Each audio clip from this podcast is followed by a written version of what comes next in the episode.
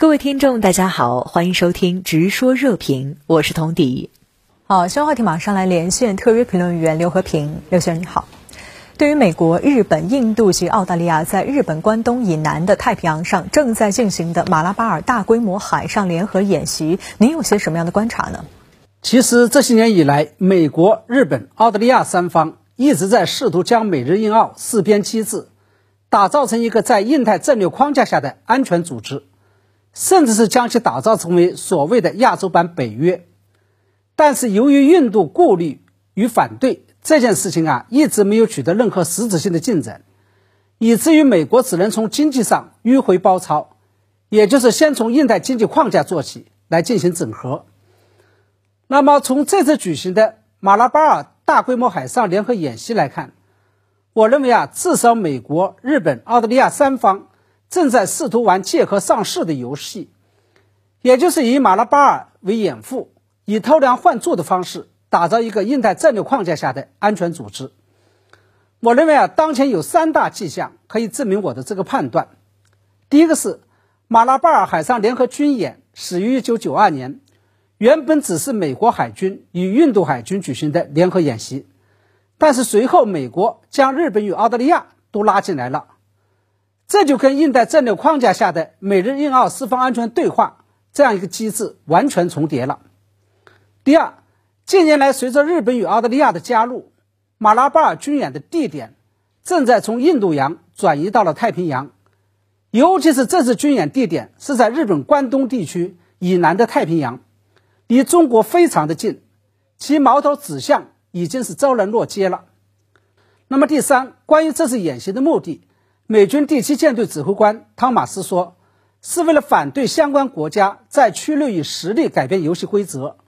而日本媒体这是直接点了中国的名，称本次军演就是在针对中国。那么，既然美日澳的最终目的是为了将马拉巴尔海上联合军演打造成印太战略框架下的四方联合军演，那么又为什么要藏着掖着不直接改名呢？我认为啊，这背后的症结还是卡在印度身上。印度不仅一如既往的反对将四方安全对话机制打造成一个安全组织，不想跟美日澳结成四方军事同盟，更不想赤裸裸的把矛头直接对准中国。所以，我们看到，印度金融快报在报道这次马拉巴尔演习的目的时啊，显然跟美日澳的说法出现了完全不同调的现象。他们说是因为俄乌冲突持续。以及俄朝两国近期都进行了导弹试验，这显然是为了避免过度刺激中国。在美国国务院新闻简报会上，发言人普莱斯一方面明确提出印度购买俄石油不违反西方制裁，另一方面又呼吁印度减少对俄罗斯石油的依赖。那对此您怎么看？在制裁俄罗斯石油贸易上，美国是非常希望印度能够坚定的跟自己站在一起的。美国这样做不仅仅是印度继续购买俄罗斯石油。会影响西方世界对俄罗斯打经济战的成效。更为关键的是，这背后既关系到美国老大的面子问题，还关系到美国全球战略的实质性问题。假如印度听了美国的话，那就意味着，无论是在对待俄罗斯还是中国问题上，印度都已经站在了西方阵营一边。假如印度仍然我行我素，继续跟俄罗斯保持石油贸易往来。那不仅意味着印度拒绝了美国的选边站队要求，而且意味着将来在印太战略上，印度也会靠不住。这就是拜登总统本人亲自对印度总理莫迪软硬兼施，又拉又劝又施压的原因。然而，根据西方媒体报道，在俄乌冲突发生之后，印度不仅将进口俄罗斯石油的数量陡然间提升了十倍以上，甚至还将从俄罗斯低价进口的石油。高价倒卖了给了一些西方国家，西方舆论甚至认为，要是没有印度的不听招呼，俄罗斯经济可能早就顶不住了。不过，尽管如此，从美国国务院发言人普莱斯的谈话中，我们可以看出，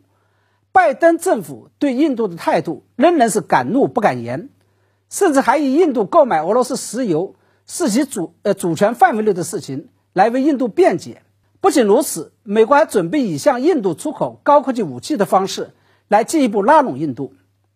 那么，美国为什么单独对印度如此的忍气吞声呢？我觉得答案就藏在美国的国家安全战略当中。他们把中国当成了主要与持久性的竞争对手，同时即使爆发了俄乌冲突，他们仍然仅仅是把俄罗斯看成的是即时的威胁。在这一总体战略方针下，针对中国的印太战略，无疑就是美国外交与安全战略的重中之重。